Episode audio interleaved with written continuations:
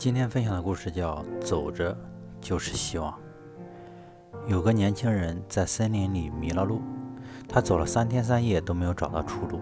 年轻人坐下来，开始哀怨，感叹命运之多艰。痛哭流涕中，他昏睡了过去。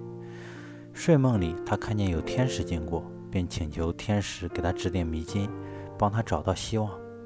天使并没有多说什么，只是建议他继续往前走。走着就是希望，然后天使就不见了。年轻人不信，认为天使在糊弄他，于是他就在悲悯之中死掉了。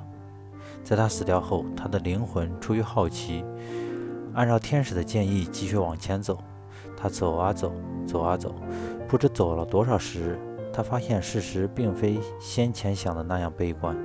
森林里有的是现成的果实和花果、花朵、甘露和小溪。只要肯走，就不会饿死。